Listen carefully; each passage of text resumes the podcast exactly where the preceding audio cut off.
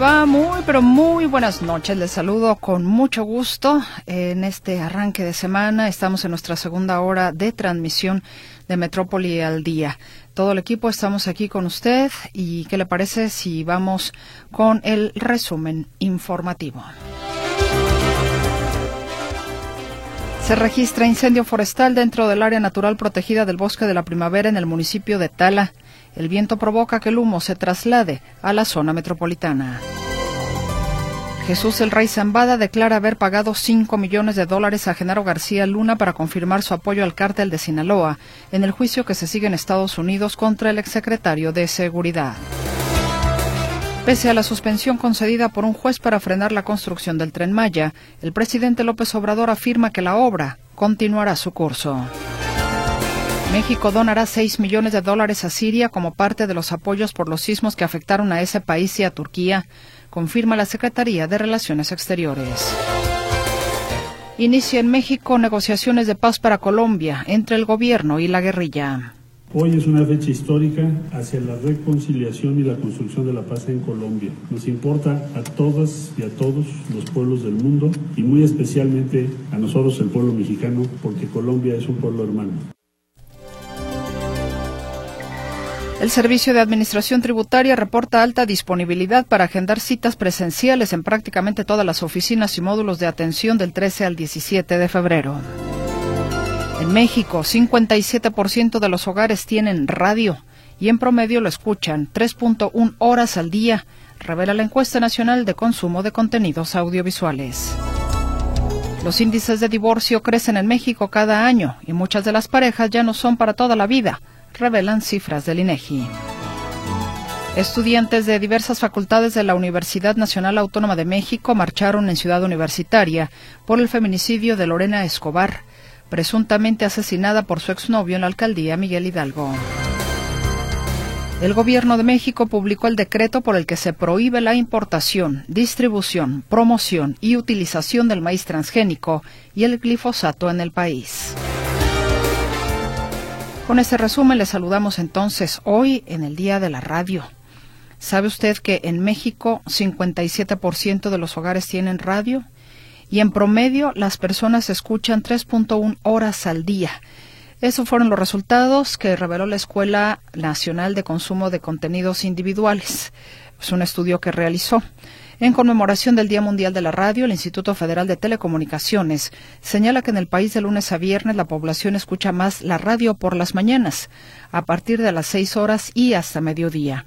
Entre los contenidos favoritos de los radioescuchas figuran los programas musicales, que tienen el 82% de preferencia.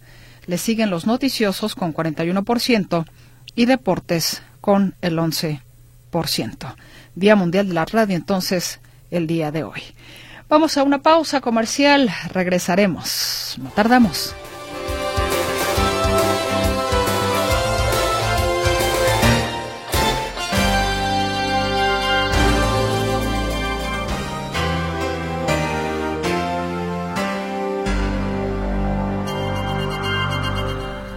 Y saludo con mucho gusto en la línea telefónica a mi compañero José Luis Escamilla con la información de inseguridad. José Luis, ¿cómo estás? Muy buenas noches. ¿Qué tal, Meche? ¿Cómo estás? Buenas noches. Un saludo para ti, para todo el auditorio. Eh, eh, sé que ya has comentado el tema que se está registrando con este incendio forestal en el paraje de Latillas, en el bosque de la primavera. Eh, sé que lo has comentado ya al auditorio, pero bueno, hay que señalar que cada vez huele con mayor intensidad a humo. José Luis, ¿me escuchas? Se cortó la comunicación. A ver, perdón, parece ser que se cortó la comunicación. José Luis. A ver si podemos, parece ser que está ahí en algún lugar donde la señal no es precisamente de lo mejor, entonces vamos a tratar de, buscar la manera que José Luis pueda escucharse sin interrupciones. Bueno, ¿tú me, avisas, Veré? Me, me, avisas, por favor, entonces, para, para poder retomar la comunicación con José Luis Escamilla. Y bueno, en otras cosas, mientras tanto, le digo que este domingo fue trasladada una niña de 10 años por el personal de la Fundación Michu y Mau a Galveston, Texas, para continuar su tratamiento. La menor resultó con quemaduras graves el viernes 10 de febrero tras una explosión por acumulación de gas en una vivienda de la colonia Constitución en Zapopan. En total, Diez personas, seis hombres y cuatro mujeres, resultaron con quemaduras de mediana gravedad, pero la menor resultó con afectación en el 60% de su cuerpo. El sistema de atención médica de urgencias SAMU se encargó del puente aéreo del traslado de la menor del Centro Médico de Occidente del IMSS al aeropuerto de Guadalajara. José Luis, espero que ahora sí podamos tener éxito con la comunicación. Gracias, Meche. Debe ser el humo del incendio, yo creo, lo que está afectando a Naciat. Eh, sí, bueno, te comentaba, sí huele mucho, ¿eh? Huele mucho todavía humo para que quienes nos escuchan pues lo tomen en cuenta eh, y sobre todo cierren puertas, cierren ventanas eh, para que no esté metiendo el humo. Una alta exposición al humo puede provocar dolor de cabeza, mareos y demás para que, bueno, quienes nos escuchan lo tomen en cuenta particularmente para quienes viven en la zona sur y sur poniente de la zona metropolitana de Guadalajara. Comentarte, Meche, en ya en temas relacionados con la seguridad, lo que tiene que ver con esta cantidad de homicidios que se ha registrado en la región sureste del estado de Jalisco. Fíjate que desde febrero del año pasado, ya va a ser un año, te estamos eh, pues informando de esta serie de, eventos violentos ocurridos en, en, la región sureste.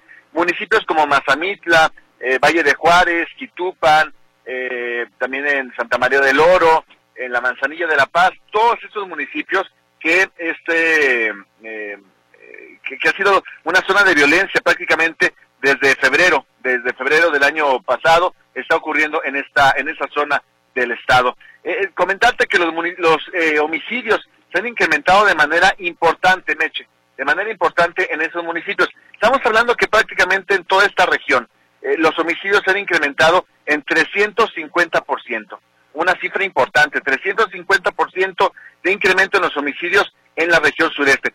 Sin embargo, hay algunos municipios donde la situación es todavía mucho más complicada. Estamos hablando, por ejemplo, del caso de Mazamitla, donde los homicidios entre 2022 y 2021 se incrementaron en exactamente 1.600%. Hay otros municipios eh, también de la región sureste, como por ejemplo Tizapán el Alto, donde los homicidios se incrementaron en 1.200%. En Valle de Juárez, los asesinatos aumentaron en 600% y en la Manzanilla de la Paz también incrementaron en 600%. Esta situación pues nos habla exactamente de lo que está ocurriendo en esa región sureste y de cómo estamos justamente en los homicidios, eh, remarcando esa estadística que presenta el Observatorio Jalisco, ¿cómo vamos? Señala que los homicidios se han incrementado porque así se ha incrementado la violencia. Tú recordarás, Meche, el auditorio también, el detonante de todos estos hechos fue lo que ocurrió en el poblado de eh, San José de Gracia, en el estado de Michoacán.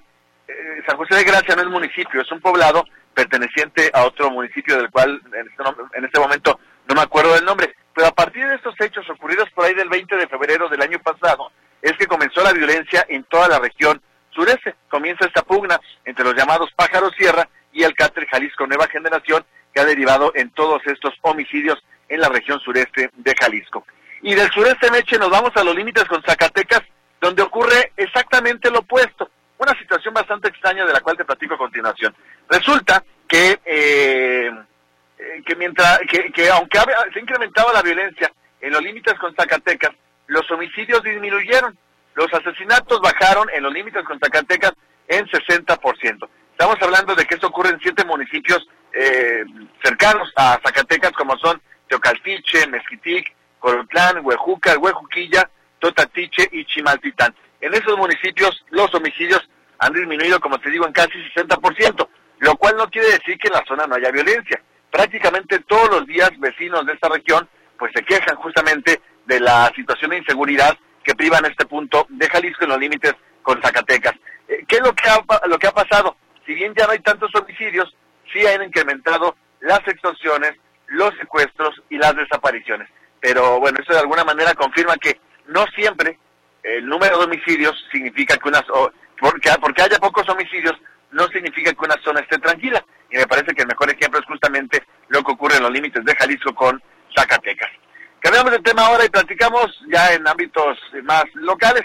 lo que tiene que ver con la detención de este sujeto de nombre Aldo Samuel N. Resulta que Aldo Samuel N. era, pues, o era, ahorita lo decidimos, Meche, él era entrenador de lanzamiento y de golbol. Golbol es una, una disciplina, un deporte eh, muy en particular para personas ciegas o para débiles visuales. Ese eh, sujeto, Aldo Samuel, aprovechó justamente la relación eh, de confianza que ya tenía con una de las atletas, una chica eh, menor de edad, que era atleta de alto, es atleta de alto rendimiento de golbol. Bueno, ese sujeto aprovechó la relación de confianza, la invitó a comer y con engaños se la llevó a un departamento donde abusó sexualmente de ella. Esos acontecimientos fueron obviamente investigados por la Fiscalía de Jalisco y ese sujeto, ese entrenador del CODE, fue vinculado al proceso por el delito de abuso sexual infantil agravado. Y justamente lo agravado radica en que eh, había una relación de confianza entre ellos, que era su entrenador, y que ella tiene una discapacidad. De ahí la agravante que eh, pues toma en consideración el juez. Esto le significó también una prisión preventiva oficiosa por espacio de un año, mientras continúa el proceso judicial en contra de Aldo Samuel N., ese sujeto que, como te digo, eh, abusó sexualmente de esta eh, menor de edad. Y ya para terminar mi reporte, me he hecho únicamente informarte que continúan eh, las labores de búsqueda por parte de la Fiscalía de Jalisco para tratar de dar con el paradero de Guadalupe Angulo Fonseca.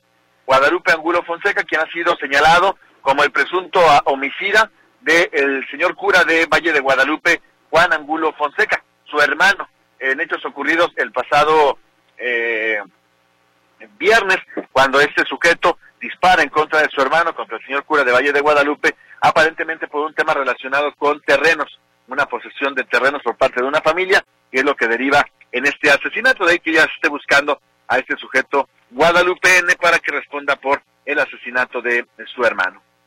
Es mi reporte, Meche. Buenas noches. Muchísimas gracias, José Luis Escamilla. Muy buenas noches. Hasta luego. Hasta luego. En participación del auditorio, la señora López me dice o nos comenta, hoy me fui al Parque San Jacinto a inscribirme para la ayuda de bienestar porque hablé a bienestar y me dijeron que se abría la convocatoria. Hoy, pero al llegar al Parque San Jacinto me dijeron que se abría la convocatoria el día 20 de este mes, entonces ya no sé qué es cierto o no. Ay, señora López, digo, lamento que pasen ese tipo de cosas porque no es la primera vez. Entonces, algo eh, hay por ahí algún teléfono descompuesto o yo no sé cómo decirlo, pero precisamente hoy de la Secretaría de Bienestar le informaron a mi compañero José Luis Jiménez Castro que se abría o se abre, mejor dicho, la posibilidad de nuevos registros. También del área de comunicación social a mí me hicieron llegar la misma información, donde inclusive tengo esa tablita que le he estado compartiendo al auditorio que nos lo solicita.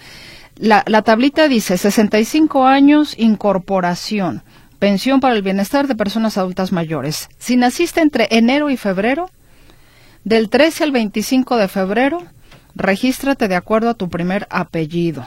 Y viene ya aquí la tablita ABC, lunes eh, 13 de febrero y 20. No sé si a lo mejor eso fue lo que le quisieron decir. El 13 y el 20 de febrero son las personas con la letra A, B y C, señora López. Pero en este caso, como usted es López, quiero asumir que es su primer apellido, le tocaría este miércoles 15 o el, o el miércoles 22, cualquiera de esos dos días. Entonces, no sé si a lo mejor fue o hubo una mala información por ahí que no le, eh, vaya, no le supieron dar bien la información, pero a usted le tocaría, le reitero, eh, por ser López, yo asumo, porque usted me pone aquí, señora López, que entonces le tocaría a usted el miércoles 15 o el miércoles 22 para que se pueda inscribir. Eh, María Teresa Cepeda, entonces, ¿voy a recoger mi tarjeta de bienestar hasta octubre? No estoy entendiendo esto. ¿Por qué motivo hasta octubre? Es que no tengo más contexto para que me diga que hasta octubre, no lo, no lo entiendo. Hilda Sapienza, ¿en dónde va a ser la Feria del Empleo y si tiene algún costo? No tengo ninguna información de Feria del Empleo, Hilda. ¿Dónde lo escuchó? Porque lo estaba checando acá con mi compañero Luis Ángel Carranza y no tenemos nada en el radar sobre ese tema. Ubaldo del Real, ¿saben qué pasó con la estación de radio XCW porque desapareció? No, no desapareció, señor del Real. Ahí está, pero ya no está en AM, está en FM. Lucía Regalado, López Obrador piensa que es el dueño de México, pero no se manda solo, está... A ver, pero no se manda solo esto por lo del presidente de Cuba. Bueno, ya no entendí qué tiene que ver el presidente de Cuba. Bueno, Arturo, Arturo García Caudillo, eh, te escucho con la información que nos tienes para este instante y hablando de Cuba, por cierto, eh, el gobierno mexicano ahí con temas de, de, Cuba, el presidente pidiendo que se levante el bloqueo, México fungiendo como sede para las negociaciones entre la guerrilla y el, el gobierno colombiano. Mercedes, creo que sí sé a qué se refiere el señor. Es que apenas el sábado pasado el presidente Andrés Manuel López Obrador condecoró con la máxima condecoración para los extranjeros que entrega nuestro país el águila azteca en grado de collar al presidente de Cuba Miguel Díaz Canel. Eh, esto eh, por el apoyo, dice, que brindó a nuestro país durante la pandemia a través de los médicos cubanos y los que están trabajando actualmente en nuestro país. y bueno, en el, en el acuerdo decreto que publicó en el diario oficial de la Federación hablaba incluso por la colaboración para que México eh, fuera, porque eso fue el año pasado, el invitado especial en la FIL de La Habana, en fin, eh, realmente no hay motivos como para condecorar a Miguel Díaz Canel, que es un violador de los derechos humanos, eh, como muchos de los pues regímenes que hay en la actualidad en Latinoamérica, particularmente Venezuela y Nicaragua, quizás más marcado en Nicaragua, pero como quiera que sea en, Cuba también eh, se están violando los derechos humanos, se han venido violando permanentemente. Y pues bueno, el presidente Andrés Manuel López Obrador aún así eh, condecoró a Miguel Díaz Canel. Y además exigiéndole a los Estados Unidos que cesen el bloqueo económico financiero que hay en contra de la isla, porque lo considera que es inhumano, porque considera que también es violatorio de los derechos humanos, en fin, y anunciando que formará un bloque de países eh, de Latinoamérica, países que están eh, eh, en el mismo bloque que México, que Argentina, que Chile, es decir, los llamados países progresistas, llamados llamados así por el propio presidente Andrés Manuel López Obrador, y pues hoy, hoy también pidió además que se le quite la etiqueta de impulsor del terrorismo al gobierno de Cuba y esto fue lo que comentó. ¿Se puede acusar con elementos, con pruebas a Cuba de promover el terrorismo? No, al contrario, Cuba ha ayudado para la pacificación en Colombia y en otros países. Pero a ver, ¿cuáles son los hechos? Las pruebas. Nada. Pura eh, carga ideológica, interesada, pura politiquería eh, o política electorera para obtener votos y obtener concesiones. Eh, eso es lo que está sucediendo. Nosotros vamos a buscar convencer, persuadir al gobierno de Estados Unidos de que haya un cambio en esa política. Pues ahí está el presidente Andrés Manuel López Obrador que, eh, pues bueno, parece no darse cuenta que la ola migratoria del 2022, en la que casi 300.000 o alrededor de 300.000 cubanos dejaron la isla, eh, debe ser producto, según él, del bloqueo, y por eso es que insiste tanto, aunque el bloqueo es interno, el bloqueo realmente es eh, generado por el propio gobierno de Cuba. Y como en el mismo sentido, el, el gobierno de México está apoyando eh, las pláticas de paz en Colombia para que la guerrilla y el gobierno de, de aquel país puedan eh, pues resolver eh, esta ola de violencia que de años, de décadas eh, viene eh, ocurriendo en Colombia, pues aquí se están llevando a cabo justamente las negociaciones entre la guerrilla y Colombia. Hoy empezó el segundo ciclo, el primero fue en, Caracas, Venezuela, el año pasado, y ahora justamente están comenzando en nuestro país. Por eso escuchemos al canciller Marcelo Ebrard. Hoy es una fecha histórica hacia la reconciliación y la construcción de la paz en Colombia. Nos importa a todas y a todos los pueblos del mundo y muy especialmente a nosotros, el pueblo mexicano, porque Colombia es un pueblo hermano, muy cercano, histórica, cultural y políticamente. Este recinto en el que nos congregamos, la Conferencia Interamericana de Seguridad Social, tiene un simbolismo especial, puesto que fue sede de las negociaciones del Tratado para la proscripción de armas nucleares en América Latina y el Caribe, mejor conocido como Tratado de Tlatelolco de 1967, que es una de las más importantes contribuciones de América Latina a la seguridad internacional. Distinguidas, distinguidos colegas. El presidente Andrés Manuel López Obrador ha señalado que el gobierno de México tiene la convicción y el propósito de participar en la construcción de un futuro común para nuestra región, en pleno respeto a las soberanías y a las características propias de cada pueblo y cada país.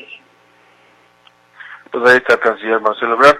Decíamos, eh, hay que destacarlo, que México y Venezuela están participando como países sede en estos diálogos. Eh, ya decíamos, el año pasado fue en Venezuela y ahora es en México, pero Chile, Cuba y Noruega están participando como coadyuvantes. De hecho, ya se llevaron a cabo hace algunos años, antes de la pandemia, pláticas entre la guerrilla colombiana y el gobierno eh, de aquel país en, eh, en La Habana. Entonces, eh, están involucrados directamente.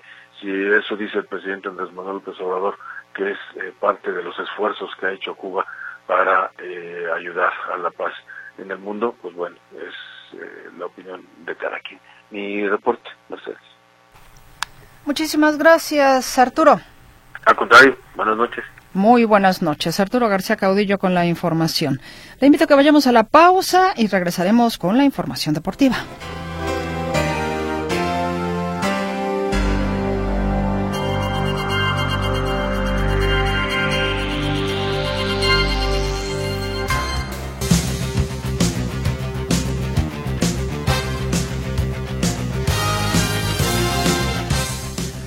Iniciamos la semana y por supuesto que no podían faltar los deportes.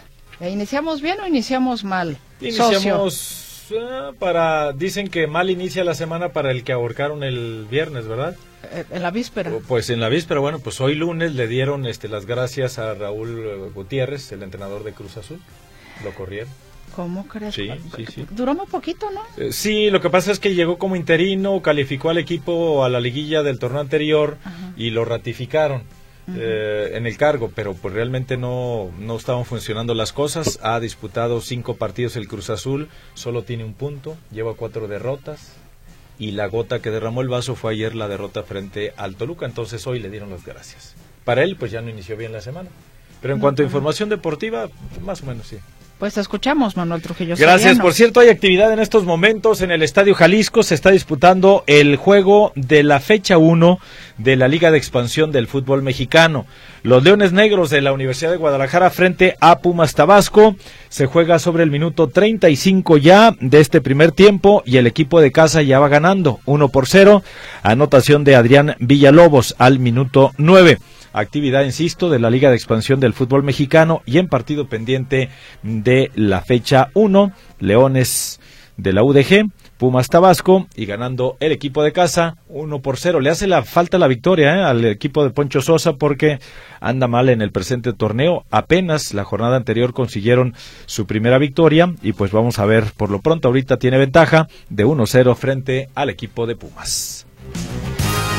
Y retomando el tema de Cruz Azul, la máquina cesó hoy a su entrenador Raúl Gutiérrez después de la cuarta derrota que sufrió el equipo el domingo al caer ayer 3-1 ante el Toluca, luego de cinco encuentros disputados en el presente torneo de clausura de la Liga MX. El conjunto cementero pues no conoce el triunfo, solo tiene un punto de los 15 que ha disputado, producto del empate a un gol ante los Cholos de Tijuana. El equipo no está funcionando, por lo que la directiva decidió darle las gracias hoy al Potro Gutiérrez después de haber dirigido la práctica matutina. Hay que, hay que recordar que Raúl Gutiérrez llegó como interino en el torneo pasado y tras calificar a la liguilla fue ratificado en el cargo, pero pues este gusto le duró hasta el día de hoy. Ahora Víctor Velázquez, presidente del Consejo de Administración de la cooperativa, y Oscar Conejo Pérez, director deportivo del equipo, serán los encargados de anunciar quién será el nuevo timonel. Los candidatos para tomar el mando son varios, encabezados por José Manuel Chepo de la Torre, Juan Francisco Palencia, Jaime el Jimmy Lozano, Antonio Mojamed y hasta también Ricardo el Tuca Ferretti. Veremos por quién se decide la directiva para que tome las riendas del conjunto Cruz Azulino. Y hay que recordar que después de seis jornadas ya son cuatro los técnicos despedidos en el presente torneo de esta Liga MX. Hablamos de Gabriel Caballero, eh, que Mazatlán le dio las gracias, Ricardo Baleño de los Cholos de Tijuana, Diego Coca de Tigres y ahora Raúl El Potro Gutiérrez de Cruz Azul. El Salernitana, sin el portero mexicano Guillermo Ochoa, sufrió hoy otra derrota más al caer de visitante por 1-0 frente a Lelas Verona en la continuación de la fecha 22 de la Serie A allá en Italia. El entrenador David Nicola decidió enviar a la banca a Memo Ochoa por primera vez desde que llegó al fútbol italiano y regresar al marco a Luigi Sepe, eh, quien era el portero titular, pero pues ni así, el equipo Granata pudo acabar con esta mala racha y sumó su derrota número 12 de la campaña, se queda con 21 unidades y ya se encuentra hasta el lugar 16 de la tabla general, que es liderada por el Nápoles del Chucky Lozano con 59 puntos. En el último juego de esta jornada 22, allá en Italia, el sublíder Inter de Milán de visitante empató a cero goles con la Sampdoria. El español de Barcelona cayó en casa hoy 3 por 2 ante la Real Sociedad en el cierre de la fecha 21 de la Liga de España, partido en el que el defensa mexicano César el Cachorro Montes no pudo participar debido a una molestia muscular. Por segunda ocasión en su carrera, el coreback de los jefes de Kansas City, Patrick Mahomes, se ganó la visita a un parque de Disney tras ser nombrado ayer el jugador MVP del Super Bowl 57, luego de vencer a las Águilas de Filadelfia. Mahomes publicó el día de hoy ya fotografías del paseo en el que fue acompañado por su esposa y sus dos hijos, y es que la tradición comenzó en 1987 y Patrick Mahomes ganó su primer viaje en el, al parque de diversiones en el 2019 tras ser nombrado MVP del Super Bowl 54. En aquella ocasión, los eh, jefes derrotaron a los 49 de San Francisco. Vencieron también, en este caso, a las Águilas de Filadelfia. Mahomes fue designado el MVP y por eso pues le dieron su pase para irse al parque de diversiones Disneylandia. En información del béisbol de las grandes ligas, eh, tenemos que ya será permanente la regla de corredor en extra innings en la temporada regular. Esto es que se se coloca un corredor en la segunda base para comenzar la décima entrada y en cada inning extra hasta que se determine al ganador. El comisionado del béisbol, Rob Manfred, insinuó que la regla regresaría para este 2023 y el Comité Conjunto de Competencia votó por unanimidad para adoptar la regla que ha estado vigente durante los últimos eh, tres años, las últimas tres temporadas. Entonces, pues ahí está, para implementarla en la temporada regular, el corredor en extra innings, ahí en la segunda base, con la intención de terminar rápido, de marcar rápido la carrera del desempate para tener un ganador y que no se extiendan tanto los partidos. A los 27, a los 97, 97 años de edad murió Ted Lerner, empresario inmobiliario quien en el 2006 compró a la franquicia de béisbol de los Nacionales de Washington en 450 millones de dólares y los llevó de ser uno de los peores equipos de las grandes ligas a ser campeones de la Serie Mundial en el 2019. Hay que recordar que en el 2018 Ted Lerner pasó el control del equipo a su hijo Mark. Bueno, pues falleció entonces este empresario y aficionado al béisbol Ted Lerner a los 97 años de edad. Tenemos una llamada de parte de Arturo Torres, a quien eh, le agradecemos el que se comunique con nosotros. Dice que felicidades por el programa y que cuando van a correr al entrenador del Atlas se refiere a Benjamín Mora. Pues no creo que lo corran, ¿eh? O sea, vamos a ver cómo se van dando las cosas, pero el Atlas tiene una seguidilla de tuvo una seguidilla de cuatro empates consecutivos y luego la derrota de la jornada anterior. No juega en la fecha doble, entonces por lo pronto ya se salvó, ¿verdad? Una fecha más en la que no gana, pero porque no va a jugar el partido ante Cruz Azul, se va a disputar, pero hasta eh, miércoles de la próxima semana. Entonces, yo creo que le van a tener paciencia, mi estimado Arturo Torres, a eh, Benjamín Mora, pero pues no sé, los resultados o mejor dicho, los eh, entrenadores son hijos de los resultados y vamos a ver qué dicen los próximos partidos para el Atlas que se le vienen jornadas importantes contra rivales bastante complicaditos. Veremos qué nos dice el tiempo y sobre todo la permanencia o si mejora el Atlas, a lo mejor cambia eh, la fisonomía y se convierte en un equipo ganador, ¿verdad? Tiempo al tiempo y esto pues ya lo veremos. Son los deportes que tenemos por el momento. Vamos a hacer una pequeña pausa comercial para regresar con más información de carácter general en unos instantes aquí en Radio Metrópoli, la estación de las noticias.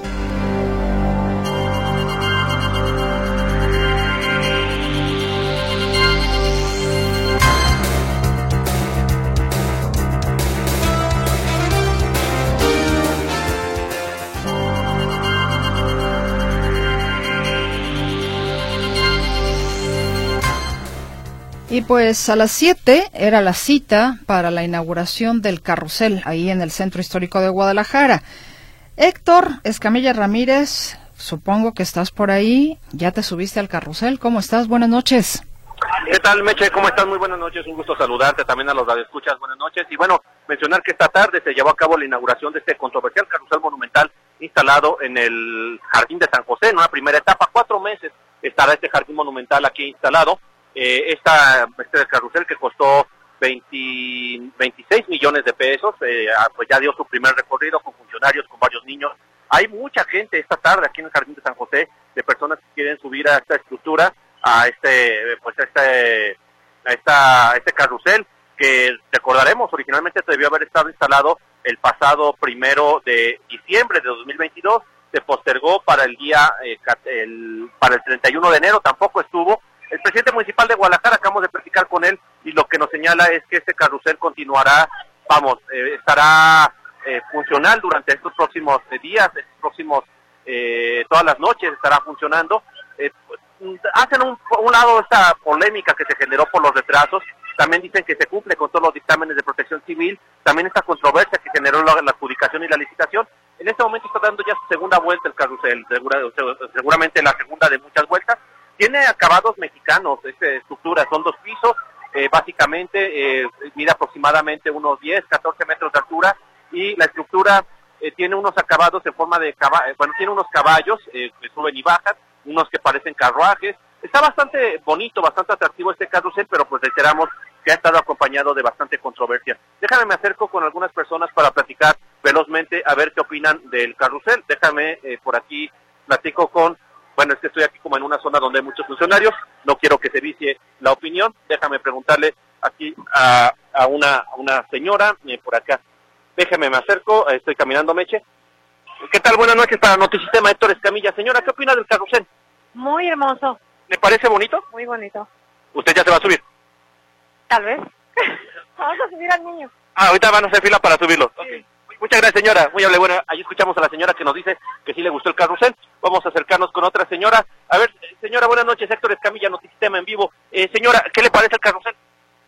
Me pareció una excelente, pues, idea, más que nada para, pues sí, para que todos los que vengan a visitar vengan y vean esto que nuestros presidentes hacen aquí en Guadalajara. Perfecto, señora, muchas gracias. Ahí tenemos el, el comentario de otra persona, a quien agradecemos. Y bueno, pues reitero, este carrusel tiene capacidad para desplazar a 50, 70 personas más o menos por viaje, es bastante espacioso, no hay mayor complicación y bueno, la gente está ya subiendo y disfrutando de este atractivo. Estará cuatro meses aquí, luego lo mudarán a otra parte de la ciudad. Eh, está también propuesto el ingreso del Hospicio Cabañas y algunas otras ubicaciones como la explanada del expiatorio.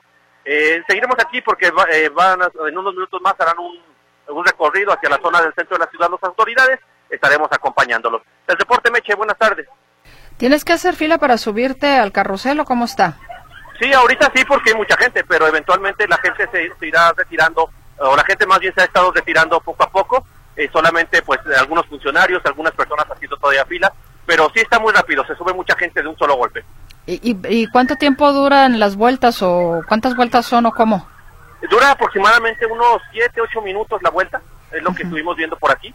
Eh, y bueno, eh, también se da oportunidad, por ejemplo, ahorita la, la otra vuelta, porque hay mucha gente, está durando como 5 minutos, pero más o menos es la duración de los recorridos. La verdad es que es suficiente con, cinco, con esos minutos, ¿eh? Creo que es mucho tiempo, eh, la verdad es que sí salen, creo que hasta mareados de estar danzando más minutos vuelta. Sí. ¿Y cuántas personas se pueden subir al carrusel? Está diseñado para de 50 a 70 personas. Son dos niveles. El carrusel, eh, digamos que el primer nivel hay capacidad para unas 40 personas y el segundo nivel hay aproximadamente capacidad eh, para eh, abajo 50 aproximadamente unas 20 en la parte superior. Son dos pisos que suben por una escalera con acabados de madera. Para niños. se están bajando unos regidores así como con ganas medio de, de medios mareadones, ¿eh? o sea, para, es para niños y para adultos, pues. Regidora, a ver, vamos a ver con la regidora Patricia Campos. Regidora, ¿qué le pareció? Está muy padre, es un atractivo muy bonito para todos los ciudadanos de Guadalajara. ¿Te mareó? No, a mí nada me marea. Ahí escuchamos a la regidora Patricia Campos Alfaro, eh, ya se acaba de descender, acaba de descender del carrusel y bueno, vamos a seguir aquí un ratito eh, viendo los atractivos que están ahorita, en este momento en el centro tapatío. Hombre, a mí nada me marea. Frase célebre. para meter gol. Sí. bueno, te, tienes que subir tú también, ¿eh, Héctor? Eh, ya nos tocará subirnos también a nosotros. Bueno, eh, gracias Héctor Escamilla, que tengas una muy buena noche y ya mañana seguramente tendremos más detalles o no sé si en punto y seguido, pero pásala bien. Hasta luego, Meche, buena noche. Que estés muy bien. Bueno, el carrusel de niños, los caballos, ¿cómo dicen? Los caballitos, los grandotes y los chiquitos, ¿o cómo va? Bueno, en fin, olvídelo. El carrusel, ahí está. Y yéndonos con más información, Jesús Rey Zambada, hermano de Ismael El Mayo Zambada, fue el testigo que la Fiscalía estadounidense presentó este lunes durante el juicio en Nueva York contra el exsecretario de Seguridad de México, Genaro García Luna. El rey fue quien destapó el nombre de García Luna durante el juicio que se realizó en Estados Unidos contra Joaquín El Chapo Guzmán. El rey, que fue detenido en México en el 2008, y posteriormente extraditado a Estados Unidos es hermano de Ismael El Mayo Zambada, a quien la defensa de Guzmán señala como el verdadero cabecilla del cártel de Sinaloa. Jesús Reinaldo Zambada García el Rey declaró ante la Corte de Nueva York que hubo dos encuentros en el restaurante Campos Elíseos en Paseo de la Reforma de la Ciudad de México, en donde presuntamente se pagaron en total cinco millones de dólares a Genaro García Luna, el exsecretario de Seguridad Pública. El dinero habría sido para confirmar su apoyo en favor del cártel de Sinaloa. Los encuentros, según el testigo de la Fiscalía, fueron coordinados por un abogado de nombre Oscar Paredes, quien fungía como enlace del cártel con las autoridades. El testimonio este lunes de Jesús Rey Zambada, pues es sin duda, de acuerdo con los especialistas, clave en el juicio contra Genaro García Luna, que como usted sabe está acusado de narcotráfico el equivalente a delincuencia organizada y falsedad de declaraciones, entre otros. De la importancia justamente de la comparecencia el día de hoy de Jesús Rey Zambada, habló la abogada y periodista Surya Palacios a los micrófonos de Notisistema. ¿Por qué es importante? Bueno, pues porque en noviembre de 2018, dentro del juicio en contra de Joaquín Guzmán Loera, el Chapo Guzmán, eh, el rey Zambada también fue uno de los testigos estrella del gobierno estadounidense. Y dentro de ese proceso penal, este narcotraficante declaró que había personalmente sobornado a Genaro García Luna en dos reuniones sostenidas en la Ciudad de México. En la primera le habría dado un portafolio con tres millones de dólares y en un una segunda reunión otro, otro portafolio conteniendo entre 3 y 5 millones de dólares. Esta fue, digamos, una de las declaraciones más importantes que se dieron en el juicio contra el Chapo Guzmán. Declaración que volvió a replicar el día de hoy Jesús Reinaldo Zambada García, pero en lo que tiene que ver ya el juicio contra Genaro García Luna. Y bueno, eh, aunque hasta antes de este lunes, el día 15 del juicio, parecería que el exsecretario de Seguridad de México, Genaro García Luna, iba a la delantera. El testimonio de Jesús el Rey Zambada podría confirmar la acusación de la Fiscalía sobre sus nexos con el narcotráfico. De esto también habló la abogada y periodista Surya Palacios. Francamente, sí, digamos, va a cuesta arriba la defensa porque pues a pesar de que se trata de un delincuente convicto y que ha obtenido diversos beneficios de parte de la Fiscalía de Estados Unidos, de hecho no figura la información de si está preso o está libre, está reservada por parte del gobierno estadounidense, en realidad sí eh, es muy fuerte e importante las acusaciones El juicio contra García Luna está en la recta final. Se prevé que esta, que esta semana termine la Fiscalía y la próxima la defensa de García Luna, primer exfuncionario mexicano de alto nivel llamado a cuentas ante la justicia en Estados Unidos. García Luna no declarará en el juicio en su contra, que se realiza en la Corte del Distrito Este de Brooklyn, Nueva York. La defensa anunció la decisión de su cliente de no testificar, algo a lo que por cierto tiene derecho, pero él decidió no hacerlo. García Luna. La defensa había solicitado inclusive la semana pasada, y se lo informábamos también aquí en este espacio, al juez Kogan, que es el que está al frente de este juicio, que prohibiera a la Fiscalía abordar ciertos temas en su interrogatorio si es que García Luna subía al estrado. Finalmente, García Luna no va a declarar, a pesar de que es su derecho. Y saludo a mi compañero Arturo García Caudillo, ya estamos pues en la recta final, mi estimado Arturo. Ya te iba a decir que para irnos a dormir, pero no creo que todavía hay cositas por hacer. Baja el apoyo a las gasolinas. ¿Por qué? ¿Qué tal, Mercedes? Nuevamente me da gusto saludarles. Pues porque el precio de la, del combustible a nivel internacional, particularmente del petróleo, la mezcla mexicana eh, que se vende al extranjero, pues está eh, por abajo de los 70 dólares y esto que no haya suficientes recursos como para seguir financiando las gasolinas a nivel nacional. Eh, de cualquier manera, eh, sigue eh, habiendo un incentivo fiscal, pero en el caso de la gasolina premium ya es mínimo y en el caso del diésel que pues sigue siendo al que al que más incentivos se le aplica sin embargo pues es bastante bajo comparado con cómo empezó el año. Pero vamos a escuchar justamente las palabras de Ricardo Sheffield, el procurador eh, del consumidor. Con corte el 9 de febrero, el precio de la mezcla mexicana de petróleo fue de 68 dólares con 21 centavos de dólar por barril, por tanto, el incentivo fiscal en esta semana para la gasolina regular es de 49.5%, el incentivo fiscal a la premium de 28% y el incentivo fiscal al diésel de 52.4%. El promedio la semana pasada del litro de regular 22 pesos con 2 centavos, el promedio de la premium 24 pesos con 17 centavos y 23 pesos con 55 centavos el promedio del diésel pues ahí está justamente Ricardo Sheffield con los detalles de cómo están estos incentivos fiscales. Eh, como ustedes pudieron escuchar, 49.5 para la magna o regular, 28% para la premium y 52.4% para el diésel, que pues eh, por excelencia ha sido al que más eh, financiamiento se le ha otorgado. Y aquí aprovechó Ricardo Sheffield para echar de cabeza a los eh, dueños de la gasolinera Valero, ahí en Zapopan, porque dice que están vendiendo demasiado cara la, gasolina, particularmente en el caso de la Magna o regular, eh, vendiéndola a 24 pesos con 26 centavos. Y esto, esto fue la semana pasada. Esto mm, significa que tuvieron una ganancia de 5 pesos con 22 centavos por cada litro que vendieron de gasolina Magna.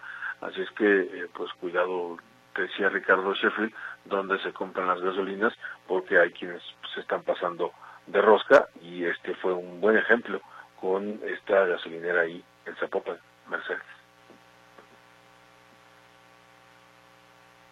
Si mal no recuerdo, no es la primera vez que señalan a esta gasolinera, a menos que me esté confundiendo.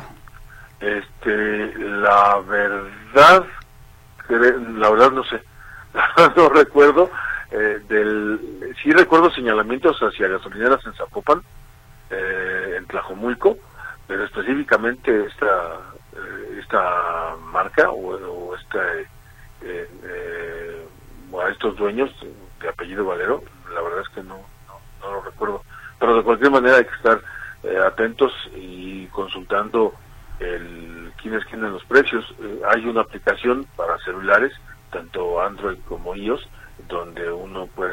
basarse para saber dónde comprar y cómo comprar la gasolina. Bueno, en todo caso, eh, Jalisco también ha sido señalado por tener la gasolinera más cara, ¿no? Del país. Cuando se han hecho ese tipo de... Eh, con, bastante frecuencia. Sí, eh, con, con frecuencia, exactamente. Cuando se ha dado a conocer este tipo de información, cuando se hace un monitoreo de, de cómo están los precios. Exactamente. Bueno, tú. Pues, a, cuidarse de dónde compra uno la gasolina. Exactamente. Pues te agradezco enormemente, Arturo. Al contrario, buenas noches, abrazo y hasta mañana. Hasta mañana, que descanses. Un fuerte abrazo, muy buenas noches.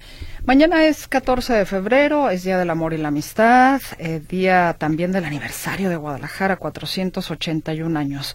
Pero en el caso específico del amor y la amistad, bueno, pues se espera que haya un movimiento muy importante a nivel económico. Por ejemplo, el presidente de la Cámara de Comercio, Servicios y Turismo en Pequeño de la Ciudad de México, Arturo Vega, informa que durante la celebración de San Valentino, Día del Amor y la Amistad, los capitalinos realizarán un gasto promedio de entre 750 mil 500 pesos.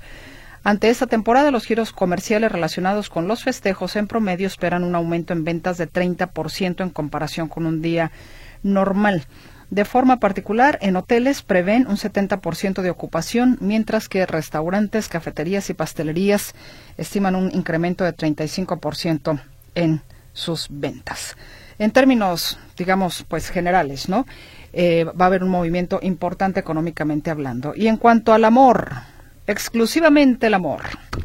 Bueno, los índices de divorcio crecen en México cada año y muchas de las parejas ya no son para toda la vida. Así lo afirma Melissa García Meraz, académica de la Facultad de Psicología de la UNAM. De acuerdo con el INEGI, en el 2011 por cada 100 matrimonios hubo 16 separaciones legales. En 2015 aumentó a 20 y en 2019 hubo 32. En el 2020 la cifra disminuyó a 28 debido a la pandemia de COVID-19, pero en el 2021 repuntó a 33. En fin, ha ido al alza el tema de los divorcios. Pero por lo pronto mañana, que viva el amor y la amistad. Nos vamos, muchas gracias por el favor de su atención, que tenga una muy buena noche, un sueño reparador. Hasta mañana, descanse.